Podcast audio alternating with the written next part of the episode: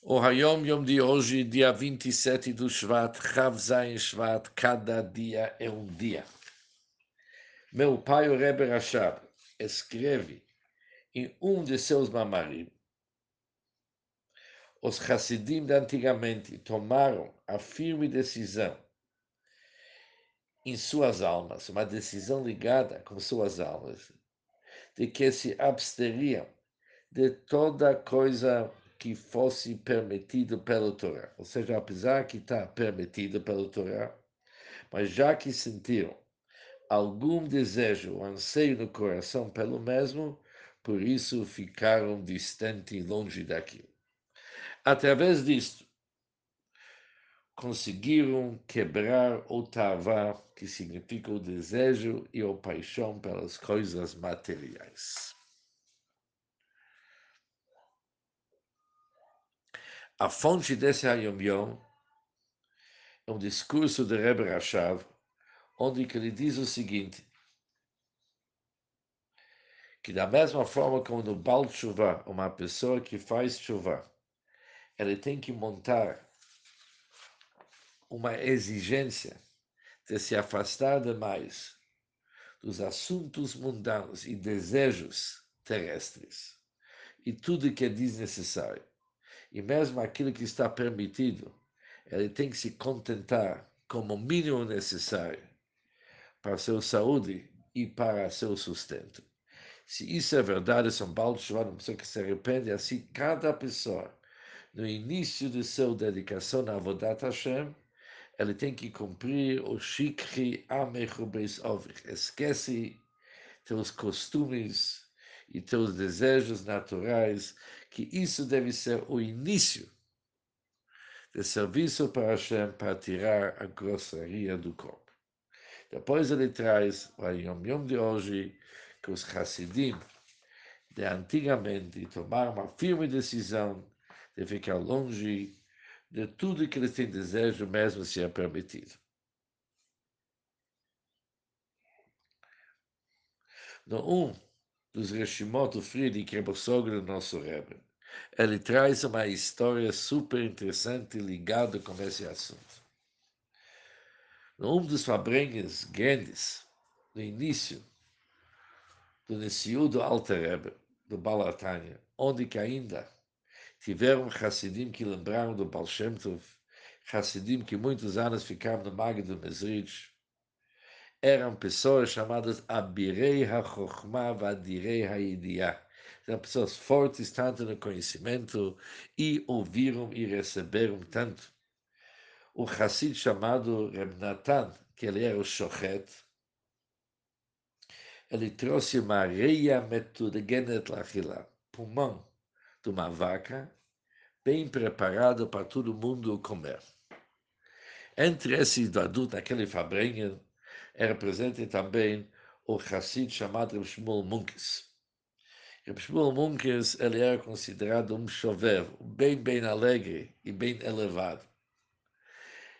Não era comum ouvir ele falar assuntos na Torá, não na parte revelada na Torá, também na parte da Hassidut. Também não, não viram ele rezar horas que não era costume naquele tempo, mas ele era sempre e sempre elevado.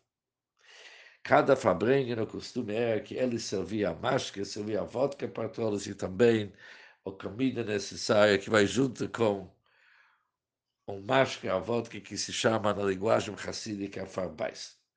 Quando trouxeram aquele pulmão tão bem preparado, deram prato para o Shmuel Munkes para ele dividir isso aqui entre os presentes.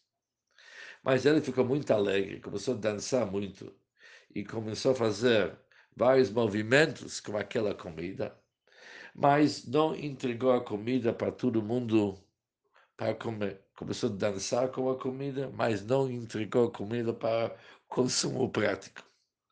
Passaram algumas horas e ele está segurando a comida, não está entregando.